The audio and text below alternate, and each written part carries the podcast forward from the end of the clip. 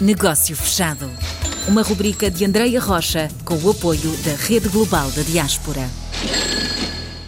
Esta semana vamos conhecer melhor Pedro Xavier, que se encontra no Reino Unido. Fez uma apresentação sobre a plataforma Rede Global, precisamente nesta região do mundo.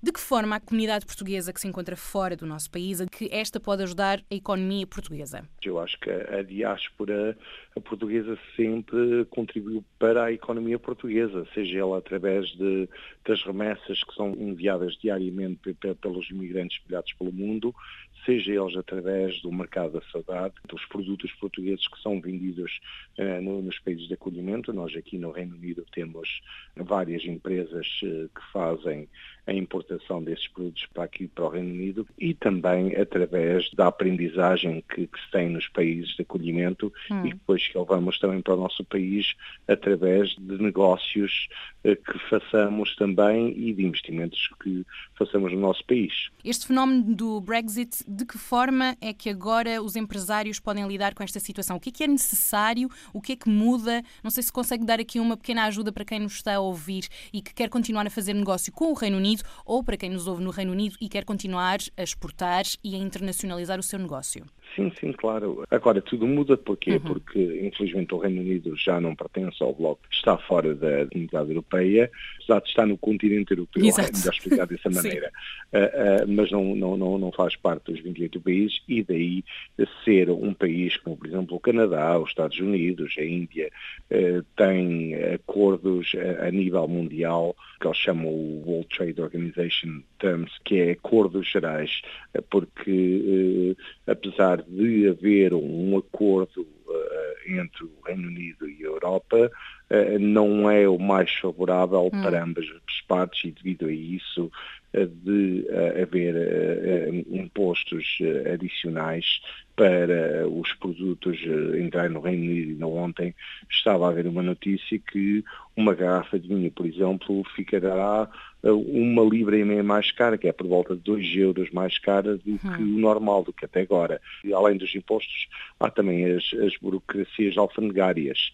Qualquer produto antes de entrar no Reino Unido tem que preencher vários requisitos, há vários formulários que têm que ser feitos perante a, a, a alfândega aduaneira. Se for uma empresa de transportes, terá que, evidentemente, entregar a tal guia de transporte em conjunto com o valor que foi pago por aquele produto para, para simular então o imposto e depois é que o produto poderá entrar uh, aqui no Reino Unido. Estamos num cenário que não é bem igual ao que temos no mercado global que estava a mencionar, Estados Unidos, Canadá e Índia. Temos aqui um acordo que se ouve falar muito deste acordo entre o E e uh, eh, UK, mas um acordo que pode ainda ser alterado no futuro, certo? Porque ainda, não, ainda estamos a afinar uh, aqui alguns traços para os empresários europeus e também do Reino Unido, não é? Sim, claro. Hum. Repare que este, este, este acordo foi um acordo assinado à pressa, foi uhum. assinado em 24 de dezembro, quando a, a antiga Primeira-Ministra Theresa May tinha já um outro acordo delineado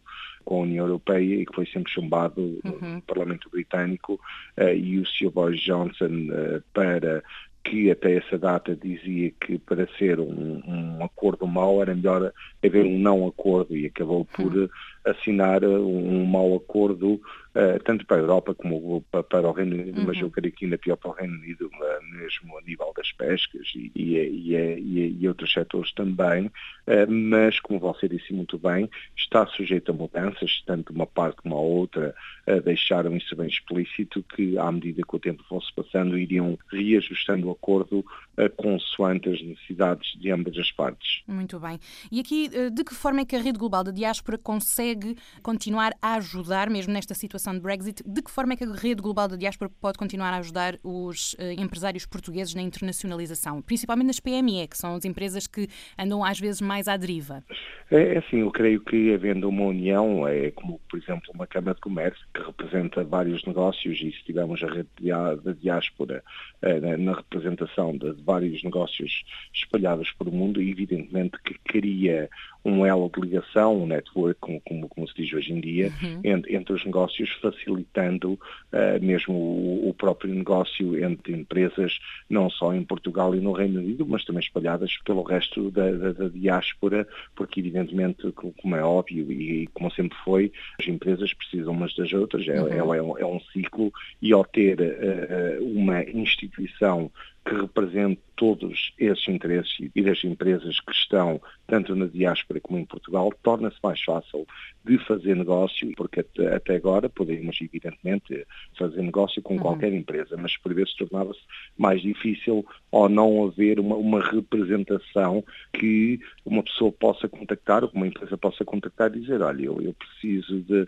de importar X e Y. E eles poderão dizer, nós temos esta empresa, evidentemente, a trabalhar connosco e, e dando lá está o tal networking que torna mais fácil o contacto uh, entre as partes. Então, uh, Pedro, para resumir, a plataforma claro. da Rede Global da Diáspora é a ponte e a ajuda para fecharmos negócio. Sim, sim, eu, eu concordo plenamente. Estou estupefacto como é que até à data de hoje, ainda nenhum governo, nenhuma instituição teve esta ideia que uh, só nos vem ajudar a todos os portugueses que residem no exterior e que têm negócios no exterior para melhor podermos servir as comunidades onde é que estamos inseridos e melhor também fazer a ligação entre Portugal e toda a diáspora espalhada pelo mundo porque já somos um universo de 5 milhões. Obrigada Pedro pela participação. Obrigado, Obrigada então. eu, E uma boa tarde, com licença. Obrigada. Obrigado. Negócio fechado.